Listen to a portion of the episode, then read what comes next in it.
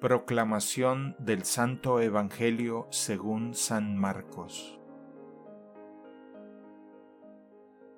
En aquel tiempo, cuando Jesús bajó del monte y llegó al sitio donde estaban sus discípulos, vio que mucha gente los rodeaba y que algunos escribas discutían con ellos. Cuando la gente vio a Jesús, se impresionó mucho y corrió a saludarlo. Él les preguntó, ¿de qué están discutiendo? De entre la gente uno le contestó, Maestro, te he traído a mi hijo, que tiene un espíritu que no lo deja hablar. Cada vez que se apodera de él, lo tira al suelo y el muchacho echa espumarajos, rechina los dientes y se queda tieso. Les he pedido a tus discípulos que lo expulsen, pero no han podido. Jesús les contestó, Gente incrédula, ¿hasta cuándo tendré que estar con ustedes? ¿Hasta cuándo tendré que soportarlos? Tráiganme al muchacho. Y se lo trajeron. En cuanto el espíritu vio a Jesús, se puso a retorcer al muchacho, lo derribó por tierra y lo revolcó, haciéndole echar espumarajos.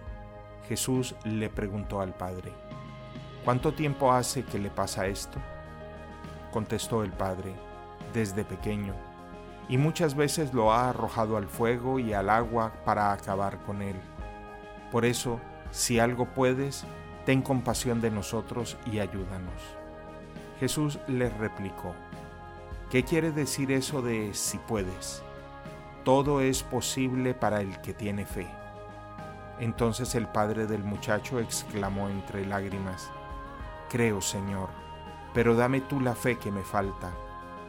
Jesús, al ver que la gente acudía corriendo, reprendió al espíritu inmundo diciéndole, Espíritu mudo y sordo, yo te lo mando, sal de él y no vuelvas a entrar en él. Entre gritos y convulsiones violentas salió el espíritu. El muchacho se quedó como muerto, de modo que la mayoría decía que estaba muerto. Pero Jesús lo tomó de la mano, lo levantó y el muchacho se puso de pie. Al entrar en una casa con sus discípulos, estos le preguntaron a Jesús en privado, ¿por qué nosotros no pudimos expulsarlo? Él les respondió, esta clase de demonios no sale sino a fuerza de oración y de ayuno. Palabra del Señor.